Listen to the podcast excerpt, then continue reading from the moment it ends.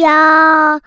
一个相信你的人。欢迎收听《电玩店》，我是店长迪恩。本集节目虽然没有人业配，不过没有关系，这非常像极我们平常开场节奏。但是今天除了没有人业配之外呢，但是我们有听众来留言。那他不是新的听众，他是我们之前老朋友。不过只要看到新的东西进来，我们当然就是特别的高兴。所以呢，呃，今天改变一下节奏，我们也不是一开始就是针对留言来做一些回应，我们可能一样。好，模仿古来，也许到了第三段，再来跟大家做一些就是留言上面的一些发想啦，或是说一些分享。好，那首先呢，今天一开始还是一些好东西跟大家推荐。那就在刚刚吧，大概三十分钟前。对，那我们汐止这个地方再怎么说，应该也不算是像台北市这么繁华，所以我常常跟大家开玩笑说，我基本上是住在乡下的地方了哈。因为大家很多天龙人的观念就是说。凡是离开台北市，或是有些人是说更过分，是板桥以南都叫南部人。好，那但因为汐止是比板桥北嘛，但是也不能说因为这样子称自己是北部人，对不对？因为毕竟汐止、基隆、宜兰，然后像是这种地方，可能还是比起台北的繁华是有些落差的。那但在汐止这个乡下地方，有时候就会有这种乡下地方的好处。呃，这样子说哈，因为我之前在远古集数跟大家讲说，我特别想去找一种饮料，就那个薄荷奶茶。我就是小时候，就是总是会有那种，就是看起来不是那么天然的薄荷糖浆去加奶茶这样子的一个玩意儿。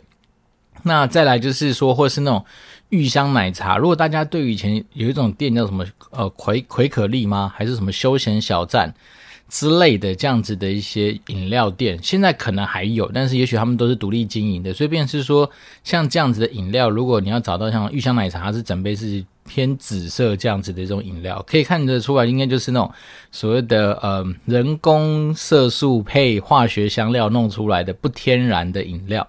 但是有时候说实在，人这种东西就是会对于记忆中的某些东西，好像有一点点那么样的怀念，甚至是呃味觉上面来说的话，总是说知道它不健康啊，但是偶一为之，应该会是一个蛮开心的事情，所以。刚好我在三十分钟前，然后因为我知道以前戏子其实我们这附近有一间算是卖炸物的店，那它的鸡排就是非常传统的那种鸡排，不是现在大家认知的什么脆皮啊，或是那种非常多变化哈蒙甲那种特别厚皮薄馅多，然后特别厚那种，不是它就是呃很早期吧，好像是那种协力鸡排式的那种，就它上面的粉是吃得出颗粒状的那种古早味的鸡排。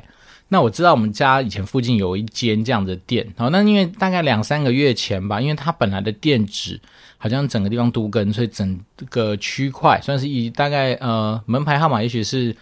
可能八个号码或者是十个号码这样子的区间，就是都被拆掉。所以在它旁边很有趣是，旁边的旧建筑都还在，但刚好就中间那一块被拆掉。那本来那家店就在那个位置。但是我最近看到他好像在我们家附近又开了，然后那他的店址就在那个新台五路上面。那因为他本来我就真的没有特别去记店名，所以在新台五路上面一段吧，靠近那个呃有一家 Seven Eleven，这样讲好像很笼统。好，有一家那个香铺，就是他们什么那种就是那种金香香纸或是一些佛具批发店的正对面，就有这样子的一个老店。哦，那我以前只知道说啊，他有在卖一些比较传统的鸡排。那今天我老婆说她想喝那种什么传统的这种古早味红茶，那想说去碰碰运气看有没有。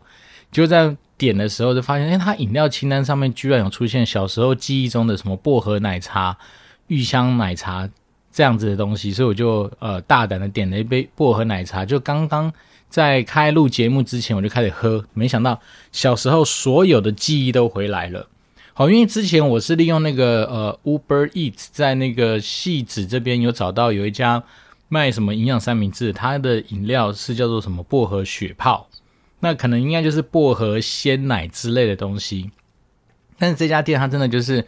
原原本本的还原了小时候记忆中的那个就是不是很健康的饮料，但是喝下去之后就觉得哇，真的是一个非常开心的一个回忆，整个涌现上来，所以便是说。如果今天不管你是天龙人，哦，但我相信中南部可能这种店应该更多，或者说你在你家附近，如果刚好找不到这种比较不健康的饮料的话，那我们可以来就是私讯，或者可能到时候去找到一些他的地址或什么再分享给大家，或是说以后我们有真的有机会办活动的话，我们就来准备这种比较不健康的饮料，让大家回忆一下童年。那当然，如果说你今天是一个比较年轻的小朋友，可能你会不知道我在讲什么，因为现阶段你可能很难找到这种所谓的不是那么天然的饮料。因为我相信在现代人的那种饮食观念里面，如果你要弄薄荷奶茶，你可能真的会拿薄荷叶在那边搅汁，或者说真的就是奶茶里面放几片薄荷叶，然后你边喝边嚼咀嚼那个薄荷叶，那种。享受天然的感觉，但是我们小时候真的不是，就是那种薄荷糖浆，好像现在应该蛮多酒吧还是会用这种薄荷糖浆。为什么？因为可以做一些好像调酒上面的一些材料。但是我自己觉得，好像那种现在新一代的饮料店，不管是什么清源哦、清新，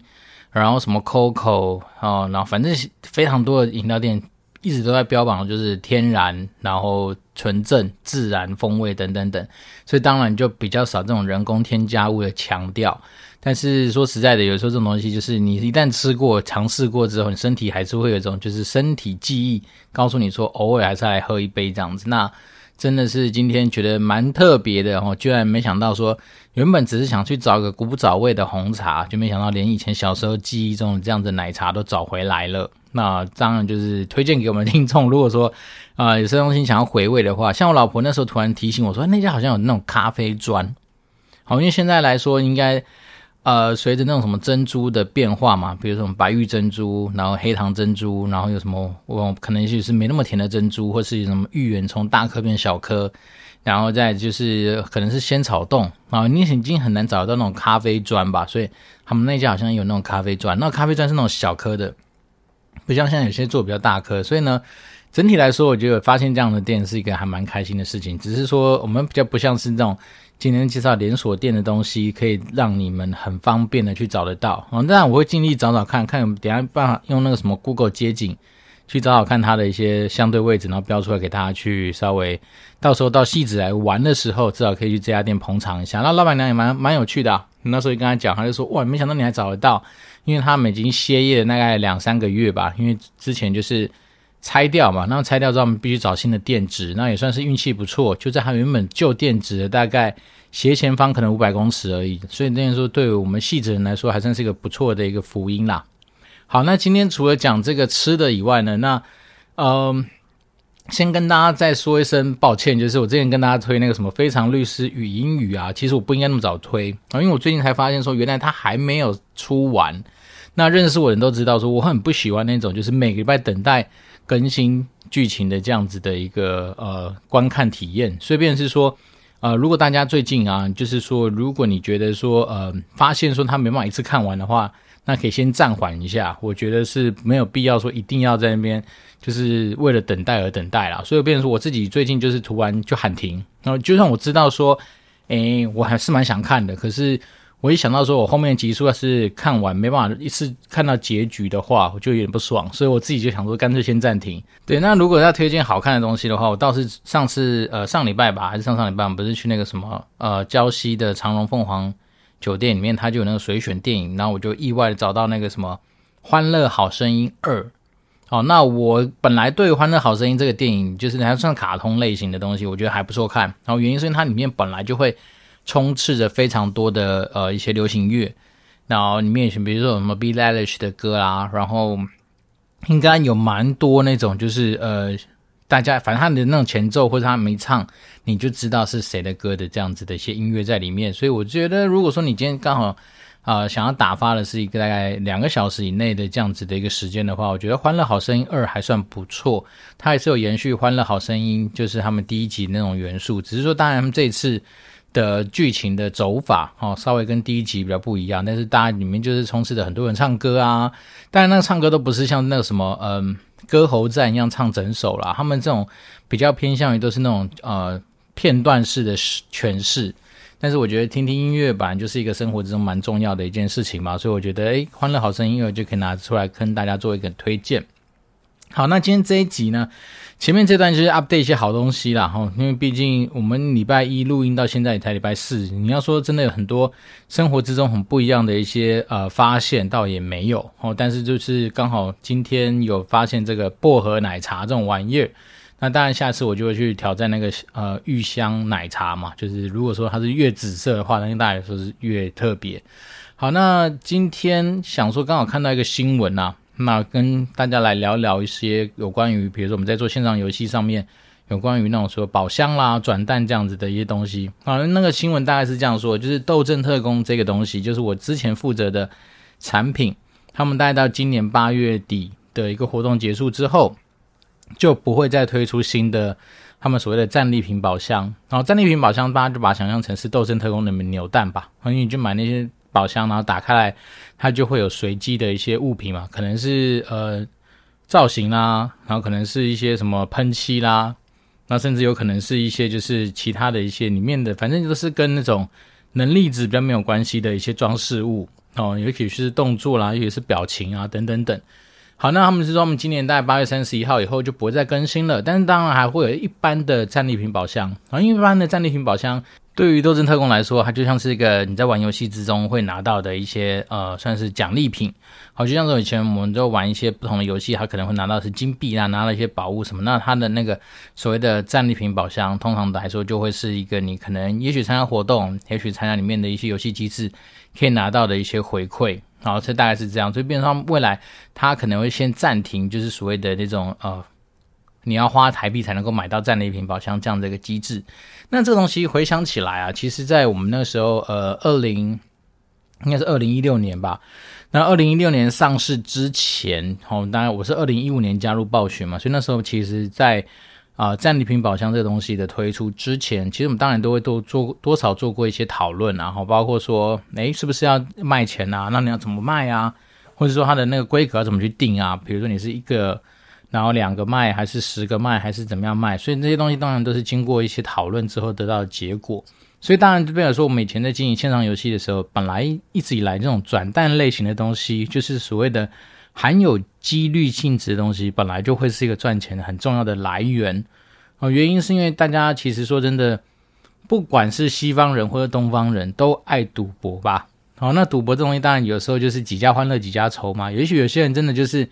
啊、呃，我必须要开个五六十个宝箱才可以拿到我想要的东西。对，但是有些人他们天生可能就是欧洲人，所以他可能只要开个一两个，真的就拿得到。好，所以变成说这种东西本来就是因为它存在的所谓几率上面的一些设定，所以当然就会几家欢乐几家愁。但是这种东西之所以它会成为嗯游戏公司很重要的一个营收来源，就是因为大家有这样博弈的机制，然后再来是每个道具其实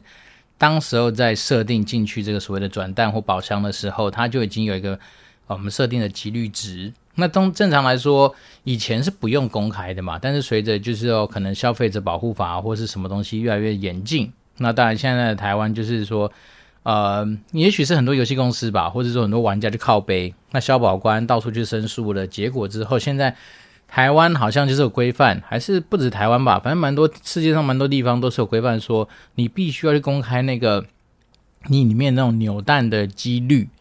那公布几率之后，当然就是变成是说，大家就是可能会比较能够去猜测，然后说你今天到底是呃花多少的钱有机会拿得到。那这东西当然我刚才说有好有坏，好处当然就是说哦，玩对玩家面而言来说，就是更容易知道说我这个东西的期望值换算下来，这个东西大概的一个市价。那当然坏处就是说，也许有的时候它就会让你在预期心理上面就会产生比较没那么多的一些期待感。哦，当然还是有些人就是天生比较倒霉嘛。比如说，假设我今天几率是一趴，理论上来说你转一百次应该会转到，可是有些人就是比较倒霉，转了两百次才会转到。对，那当然有些人就说那傻了，干干脆直接去买，对不对？所以变是说这东西也都会跟你今天的目标的那个道具它的一些设定会有关系。就像是说你今天的道具能不能交易，哦，它也会成为一个东西有没有价值的一个可能性。而像我们以前在做天堂的时候，这个东西特别的严重，就是说。你今天的道具如果真的不能够交易的情况之下，很多时候也是有点孤芳自赏。为什么？因为你要知道，其实，在整个游戏的人口组成里面，高消费的玩家绝对有，但是他的人数绝对不会像是一般呃中下阶层的，就是中下氪金阶层的人来的这么多。不是不是社会地位，而是说就愿意花钱在就是呃买东西上面的人，也许是低消费或是中消费的人，其实还是占大多数。好，所以你比如说你这种课长级的人物，当然是有，但是它的比例一定是比较低。所以当你今天的道具假设没办法做到一个交易的时候，它会产生什么样的结果？就是说，是啊，是会有少数人真的是。管理设定的几率是一趴、零点一趴、零点零零零一趴、零点零零零零零一趴，他都会努力去把它拿到。但是毕竟来说，这种人他一定是少，而且再说这种人，通常来说，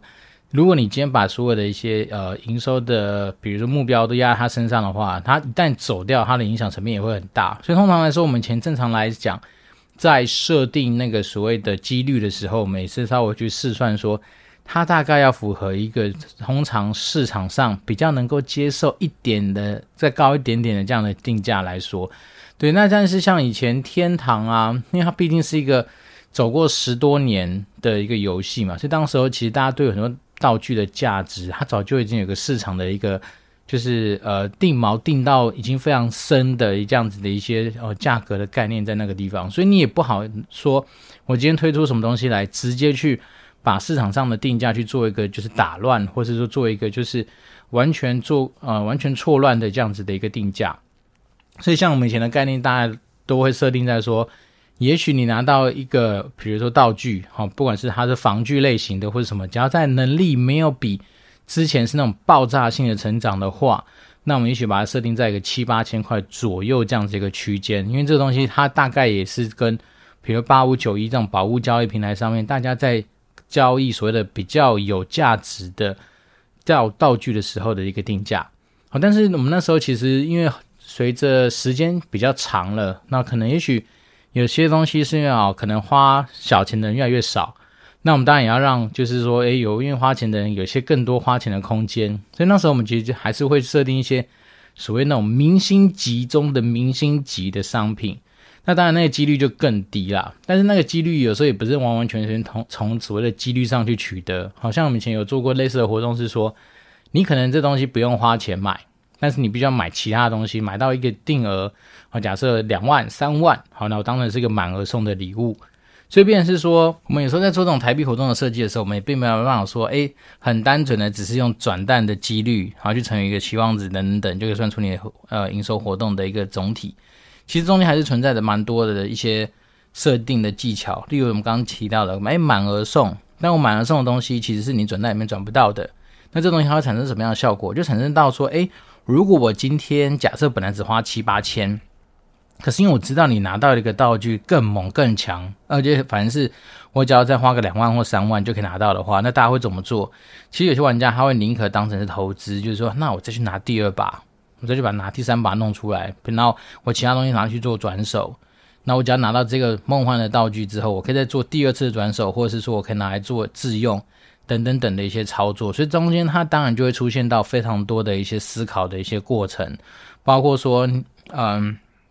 他今天有没有机会用他的运气、他的人品，可以让他。本来假设是我们刚刚讲，假设一个是七千，正常来说你应该是七千乘三嘛，就是两万一。但是他也许有时候运气真的非常好，他可能是两万一下面他可能拿五把，对不对？那代表说他其实今天多赚两把，再加上他最后可以拿到这样子的东西，他这样整体去市场上做一个这样子的一个呃经济上的循环的时候，他其实是有利可图的。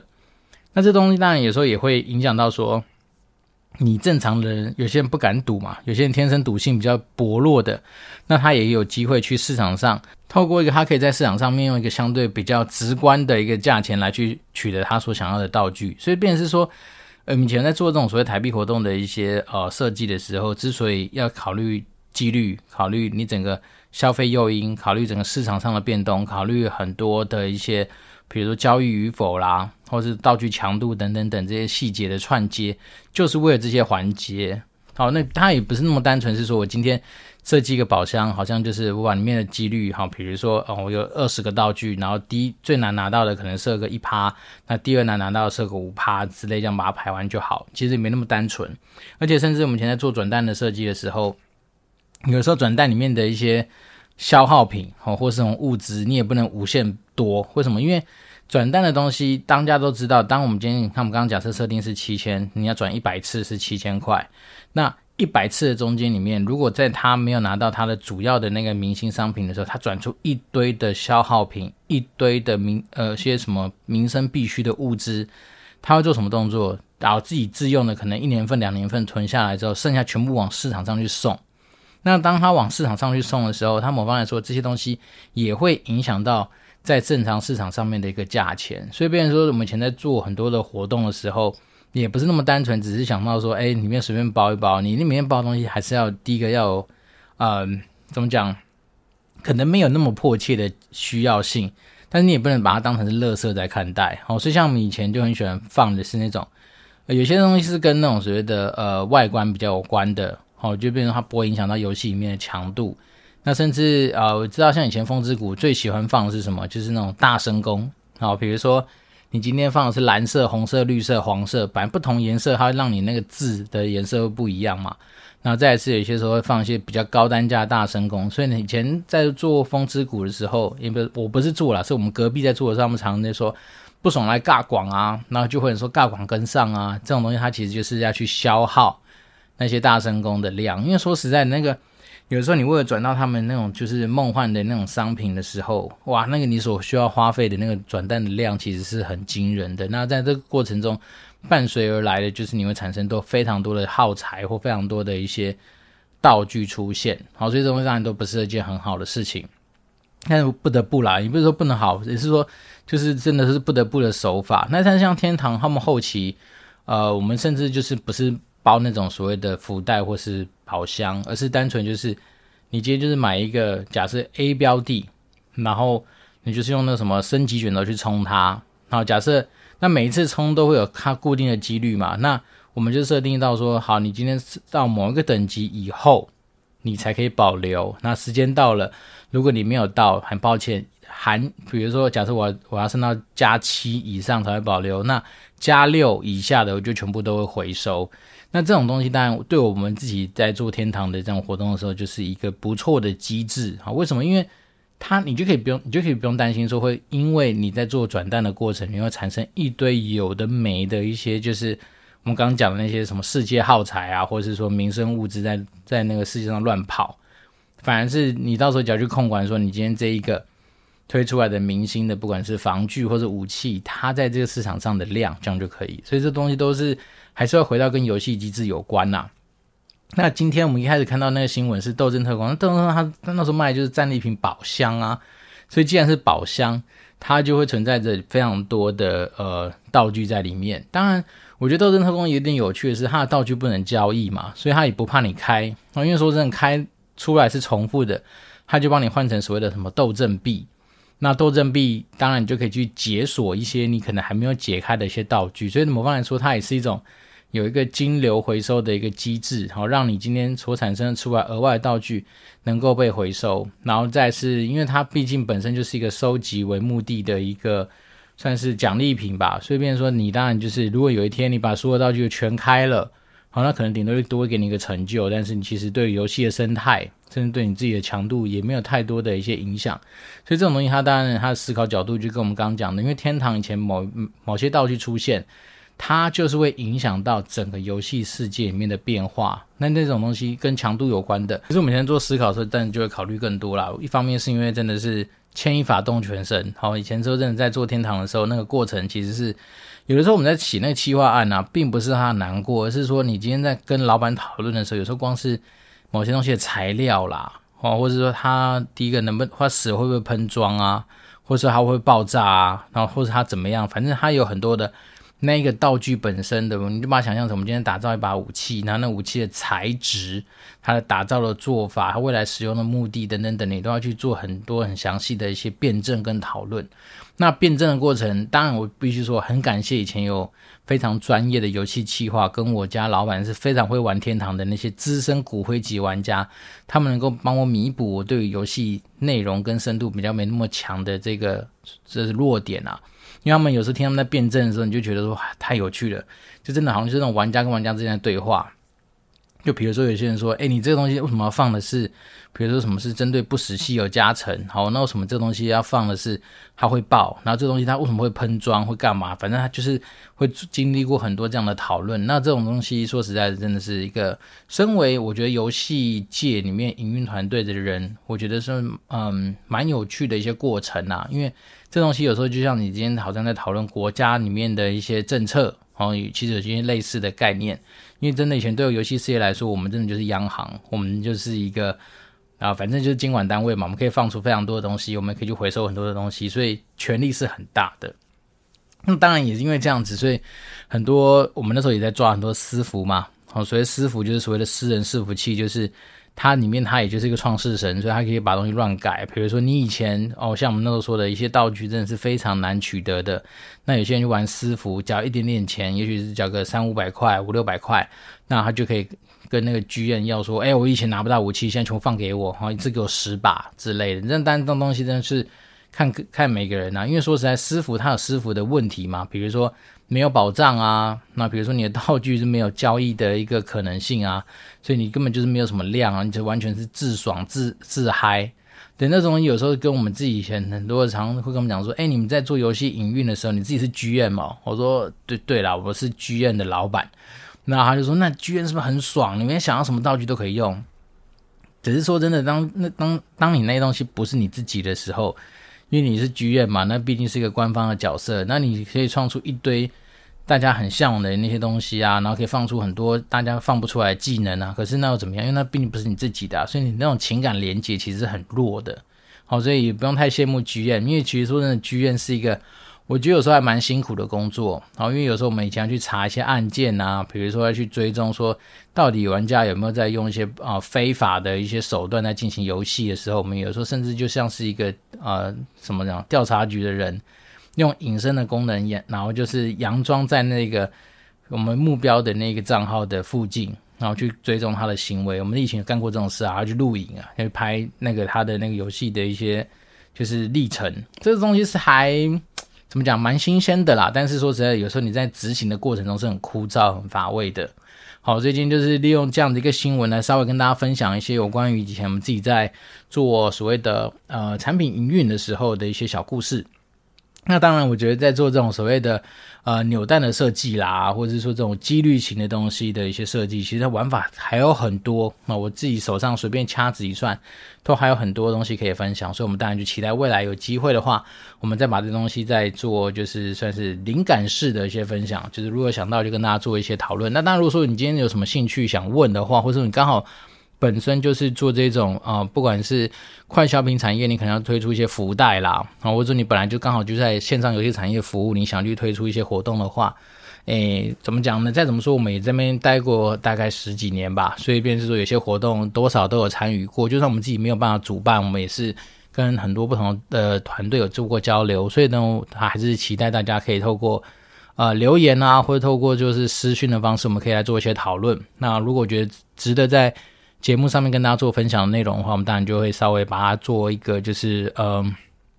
怎么样，资讯搬运工的角色吧，就分享给我们的听众。好，那今天第三个阶段呢，我们当然就花一些时间来呃，给予我们就是热情的老朋友啊，他的留言的一些回应。好，那那个评论呢是说那个圈片零零零二，就是我们应该算是以前远古集数就念过他留言的一些老朋友。那他今天留言的主题叫做十星推推与感言，所以可见应该是平常五星推推的两倍的一个算是热情啦。好，那我们就非常谢谢这位听众，光是看标题就应该给尊敬。好，他内容是说这样子啊，店长你好，老朋友回来了，之前工作的关系就没有继续收听了，最近努力的把之前的集数补完，想帮短裤迪恩打一点鸡血，听了如果没有明天的集数，给了我很多不一样的看法以及想法。那原本都是希望自己成功一点，有所能力，再全心全意陪伴家人。但看爸爸妈妈每年都以肉眼可见的速度迈向老化，生怕以后就算有钱有时间也没有办法出去玩。所以呢，今年一月开始，每个月我都会挑一天带家人出去玩和吃饭。很喜欢店长分享许多的专业知识和新事物，感谢店长这一年的陪伴。想听听店长讲关于追求女性或追求老婆的美角。好，那首先先跟他就是呃呼应一下，就是说，像我们以前跟大家说过，其实父母啊本来就真的是到了某一个年纪之后，他的那种衰老程度其实是非常快的。好，那当然有时候我自己有时候看到，不止我我爸妈啦，有时候看到我爸妈的同事，好像有些那种疏于保养的，有时候你看到他，你真的会觉得，天哪，怎么感觉好像是那种以前看那种连续剧，那种有什么嗯一日不见，然后如隔好几秋，然后一看到那种头，整满头都是白发。对这种东西的冲击在，呃，应该是去年或今年，有时候看到我爸妈的一些以前老同事啊，或者我们以前要叫那种叔叔伯伯、阿姨这样子的人的时候，你就会觉得天哪，这真的是会让你觉得蛮多的感触啦。那当然是我妈妈今年刚好退休了嘛，所以有时候最近在跟她做一些互动的时候，也会担心说，诶，她自己的身体的状况是不是以后要多做注意等等等。所以我自己有常常是觉得说。不用把说以后飞黄腾达再来去照顾父母这种东西，其实什么子欲养而亲不待这句话真的是说得非常好。所以我觉得，与其啊每次那边等待说未来怎么样怎么样怎么样，或者说很多人说啊，我现在怎么延迟享乐，我现在多存点钱，以后就会怎样怎样怎样，其实不需要啦。因为说真的，你如果今天都没办法过得好的话，你还是谈什么明天，对不对？所以，变成是我个人还是觉得说。有的时候，在你自己能力允许的范围之内，还是对今天的自己好一点，会是比较好的。为什么呢？因为说实在的，到底明天先来还是意外先至，谁知道，对不对？所以你可以看到，最近很多还是每天呢、像我自己在那个什么 Google 快讯里面就设定了几个，因为跟我自己工作有关的一些，算是呃，算是什么，那叫什么关键字，好，比如说机车。好，光是机车这个东西，你就看你每天它传送给你，其实并不是什么机车的发展或机车产业的相关故事，而是一堆跟机车驾驶有关的意外事件。那里面不乏就是什么重机撞车子就死掉啊，什么重机什么偏离然后掉到哪里去就死掉啊，或者是重机或者什么一般的摩托车怎么样擦撞了就死掉或怎么样。所以变成是说，其实你每天看到这样的意外新闻。当然，很多时候是电视不会报，那或者这种 Line Today 的新闻头条是不会推的。但是如果当你今天设这种快讯的时候，你就发现说，其实真的还蛮多这种血淋淋的案子就发生在你的身边。所以，当然我自己是觉得说，好好把握自己跟家人相处的时间是非常重要的一件事情。那他说想听听我关于追求女性或追求老婆的美角，我觉得女性的东西很多可以讲。那今天如果时间有限的话，我们先讲讲我怎么追了我老婆的好了。我老婆其实是我大呃不是。不是大学，是研究所的学妹。好，这个东西讲来就有点有趣，就是因为那时候我前念政大七研的时候，她是我硕二的时候她进来嘛，说她是硕一的学妹。那她其实实际上她的，如果在大学的时候，我应该叫她学姐，只是说因为她那时候毕业之后，她先选择出去工作。那我那时候是直升嘛，所以变成说，因为这样子阴错阳差之下，她反而变成我的学妹。好，但是其实说实在的，她应该是。呃，我要尊敬的一个算是呃，怎么讲学姐啦。如果说以前在大学认识她的时候，就是那样常说啊，你是高射炮的那一组，我就是。但是那时候以前在学生的时候，因为就是个小屁孩，我以前在念书的时候，时候留长发，然后戴一个白色眼镜，好，当然不是像拉那么夸张，但是因为它就是透明的框，白色的边，所以就是一个真的是小屁孩的样子。然后永远那个发头发。都是用那个发胶哦，就是可能也是用好很很怎么讲很多坨吗？还是怎么着？反正那个发头发以前都是硬的，真的是不夸张，是硬的。就是那种安全帽戴下去，可能有时候你都要去听到那种咔嚓咔嚓的声音，把它压扁的那种声音。所以，比如说以前是这样的小屁孩的一个心理。所以以前我老婆其实不太屌我，但那时候呢。也不得不说，非常感谢脸书这个东西的帮忙。所以以前我就是把一些我觉得看起来可能未来有机会对达成我可能心中这个择偶条件的一些学妹的一些呃 Facebook 啊，都把它加一加。我当然有时候也没想那么功利，也没那么变态啊。其实单纯就觉得说，哎，感觉不错啊。反正这没人能爱啊，大家又不是眼睛都瞎的，对不对？所以当然是觉得，假如是呃外貌啊、相处啊或互动上面觉得不错的一些。也不见得是学妹啊，可能是同学或什么，就只要是认识的人，觉得有点点关联的，有点点共同朋友的，全部加。对，然后那时候就把我老婆的那个脸书我加上，但是加上的时候，其实说实在也没有特别去联络。为什么？因为他以前其实有一个非常稳定的一个呃，算是男友吧，所以变成说以前也知道这样的事实之后，当然就我们的江湖道义上面基本上不会对有伴侣的人去出手。因为我觉得这东西还是要有一些呃，算是江湖上面的规则。当然，有些人是跟我讲说，你自己想想看哦，如果是你今天是追求是有伴侣的人的话，代表说你的竞争对手就一个，然后通常来说就是他的另外一半。那你也知道，很多时候另外一半跟他都会产生一些嫌隙嘛，所以你当然就用什么见缝插针法，就有机会去把他们的那个从小针的孔变成是一个大裂痕，然后你既然就有机会可以去趁虚而入。好，但是我自己就是觉得说。尽量不要做这种就是呃算是有损应得的事情了。所以那时候以前就没有这样的想法。但是我们反正是出社会几年吧，我记得那时候在橘子已经工作好几年了之后。呃，在某一天，我就发现说，诶，他有同学帮他 tag 说，诶，他在什么类似求偶这样子的一个讯息，某一张照片下面，我才发现说，哦，他居然又恢复单身了。那当然，我们就是有意识的，就是说，哦，从以前开始，呃，就是关注他的一些发文嘛，然后就从可能简单的按赞开始啊，然后就会留言嘛，那留言之后就会变成是有些机会就是私讯嘛。那私讯的过程里面就开始聊啊，就是。可以就变成像是正常朋友这样子的互动跟聊天，那所以那时候就是用这样的方式，就是也算是一个嗯循序渐进的一个管道啦。然后就是从呃先按赞，然后按赞之后就感谢脸书的那种演算法，因为它针对你特别有些关注的一些对象，你就常常会比较就接触到他嘛。那当然你三不五时你还是会去特别去搜寻他的名字啊，因为你要保持跟他的一些互动，就利用这样的方式去增加彼此的一个熟络度。那后来，当然他好像是因为刚好，呃，他转职，然后他有机会要出国去玩，所以你当然就会把握一些机会去跟他多做一些互动啊。那正在在他回国的时候，就是彼此有，呃，可能好像是有他有这种送我东西吧，因为他好像是去荷兰玩，所以有带一些纪念品回来。然后那时候我们当然就请他吃饭啊。那我们那时候说嘛，典藏三山真的是一个非常好的地方，到现在还是觉得不错，在板桥市政府楼上。然后那时候就是。特别安排那个餐厅，然后大家去那边吃了饭。然后当他自己后面我们在比较熟了之后就有聊嘛，我就说：“，你那时候我怎么会喜欢我？”他就说：“因为那时候带他去那个餐厅，灯光美、气氛佳之下，其实有些化学效应可能在那时候就会产生。好，那当然那时候我的身材条件跟现在也是差蛮多的，那时候真的很瘦哦，那时候裤子现在完全穿不下。这边是说有这样子的一些就是。”可能天时地利人和的一个状况之下，才有机会就是追到我老婆啦。那当然，当然那时候一方面我们年纪也不算小了，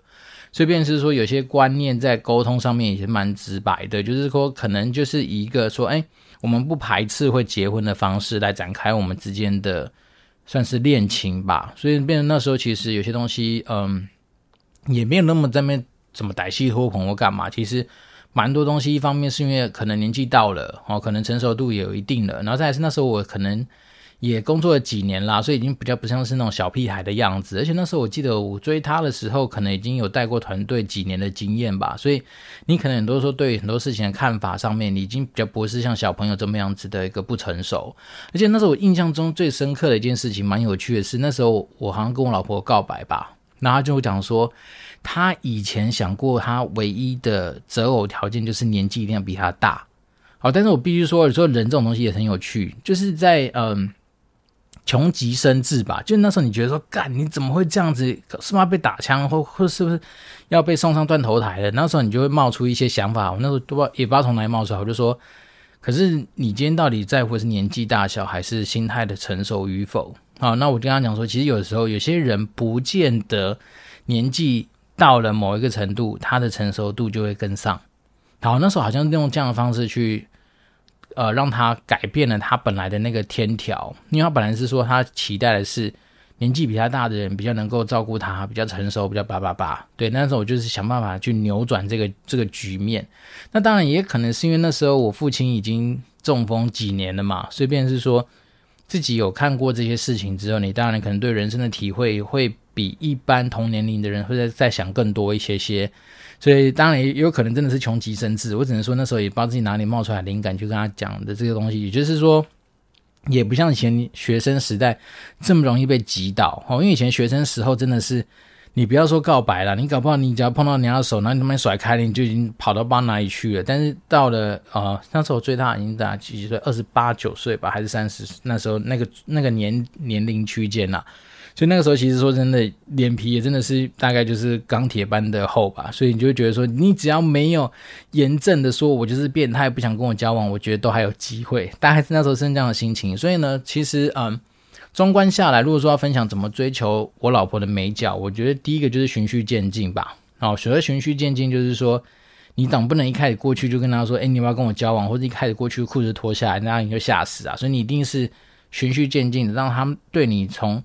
呃，陌生，然后到卸下心防，到愿意跟你聊很多的心事，这个东西它是循序渐进的过程。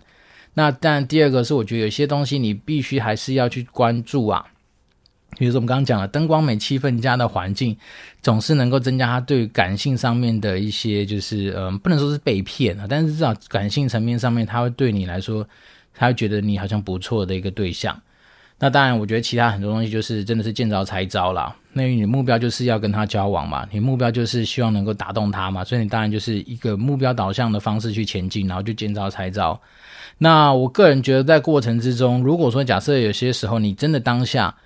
没有办法有这么直接的一些反应或怎么样的话，当然我觉得说去咨询一下别人的想法也不错啊。好，因为我那我记得那时候在中中间的过程里面。我也有去问过一些我其他那时候的一些女性朋友，是说，诶，如果对方给我这样的回应，我他代表什么意思？所以，我们还是有去咨询一些专业的人。所谓专业，也不是说多专业，是说，因为她就是女性嘛，所以女生看女生的回应，她当然比较知道对方在想什么。所以那时候其实也还是有这样子的一些，算是呃助攻手在帮我们去做这样的事情。所以整体来说，就是我只能说，也还是缘分呐。因为说实在的，如果我今天没有，因为那时候。应该说，我那时候如果没有看到我老婆的朋友帮她发了那个什么类似求偶相关的一个贴图，还是什么呃贴文吧，我应该不会展开这后面这一系列所有的行动，甚至脸书的演算法可能就就此就错过了。所以便是说，我觉得有时候说真的，也不用这么刻意去说啊、追求别人要什么美角，其实没有。我觉得首先，当然你第一个，如果你愿意去那种所谓月老庙拜拜拜的话。就把你的姻缘给好好求起来，好，因为我真的觉得一切东西都是缘分。那一旦求好这些东西之后，后面很多东西就是水到渠成而已，大概是这样子。好，那今天呃，对啊，我们今天试着把这个节目分成三段，就没想到一讲就讲很多。好啊，那。其实我们还是呃，首先非常非常谢谢我们真的是呃很多支持我们的小节目啊，支持我们的小节目的听众，对，甚至有些人还愿意去把我们之前的集数都把它追上来。好、哦，这某方面说，我们现在得到的一些回馈，不就跟股癌很类似吗？哦，那个癌大你好厉害哦，就是我听了你的节目之后，我现在把以前的东西补上来。对，我们现在其实在得到类似这样子的一个回馈，所以非常感谢我们今天的那个就是 Champion 零零零二的一个好朋友回来帮我们做一个留言，而且是给了实心的推推跟感言。那当然，我觉得有时候说实在的，不管你今天在职场上面，或在你的生活之中，如果遇到任何想要做讨论的事情的话，对我来讲，那我就觉得很多时候，其实我们跟很多人的互动，或者跟每个听众的互动，其实也是种缘分。那我就会非常努力的去，呃，不敢说尽善尽美啦，但是如果可以的话，我们尽量是把我们一个就是呃灵感啊，或是有时候也是刚好真的是自己一些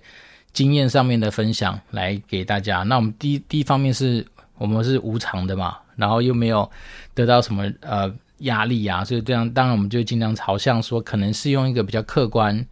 或是你把它当成是一个就是呃好，也许张老师啊，我姓郭啦，你可以叫郭郭老师之类这样子的一个算是呃生命热线，然后给大家就是不一样的一些启发跟一些感受或是灵感，大概就只是这样子。好，那今天对啊，礼拜四，明天礼拜五啊，那这个礼拜其实说真的还蛮累的，然后因为有些东西。我自己有在写很多的一些计划或什么，那那些东西都蛮动脑的，所以我才真的知道说，其实动脑的过程，真的你消耗的体力不不亚于说你今天去跑步啊，跑五千、三千那种感觉。其实有时候你那脑部消耗的那些什么查克拉，或者是他的那些什么啊、反正他的能量其实真的是蛮惊人的。好，那转眼之间快要到周末了，那我们今天祝福大家一个愉快的周末。那我今天是电玩店，我是电养迪，我们就持续保持联络喽，拜拜。